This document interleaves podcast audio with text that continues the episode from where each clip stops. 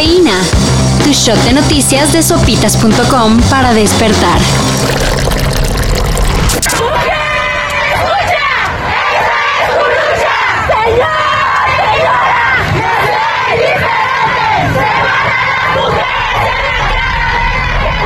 Se preveía que la marcha del 8M en la CDMX no iba a ser un paseo. Lo que nadie se esperaba era que desde Palacio Nacional sujetos apuntaran a las manifestantes con tremendos rifles. Luego se aclaró que eran rifles para bloquear la señal de drones. Un dispositivo del que, por cierto, su uso está prohibido. Lo mismo que petardos, balas de pintura y gas lacrimógenos. Pero todo eso se usó contra las mujeres. El polvo químico seco no, no, no hace ese efecto de bloquear las vías respiratorias, esto sí.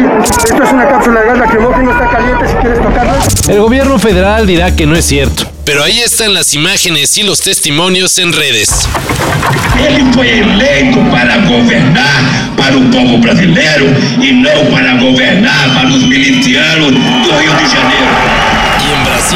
Bolsonaro y su partido sienten calambres luego de que un juez anuló la condena contra el expresidente Luis Ignacio Lula da Silva. esto da oportunidad para que Lula contienda en las elecciones presidenciales de 2022. Recordemos que en 2018, cuando ganó Bolsonaro, Lula era quien encabezaba las encuestas. Pero por la condena en su contra, no pudo contender en los comicios. Regresa la adrenalina de la Champions. Esta semana van los juegos de vuelta de los octavos de final y una buena noticia es la recuperación del mexicano Tecatito Corona. Ya tiene el tecatito, marcó el tecatito, el tecatito, el tecatito, golazo del tecatito. Quien tras un fuerte golpe en la cabeza estaba en duda para enfrentar el segundo partido contra la Juventus de CR7. La ventaja es del Porto 2 a 1. Murió Ricardo González Cepillín.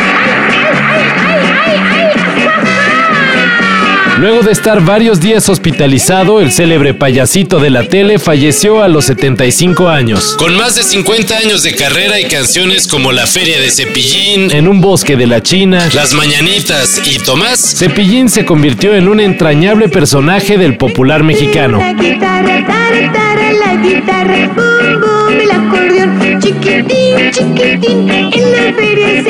Descanse en paz. y en la gustada sección Entre tus cosas no tendrás tantita más.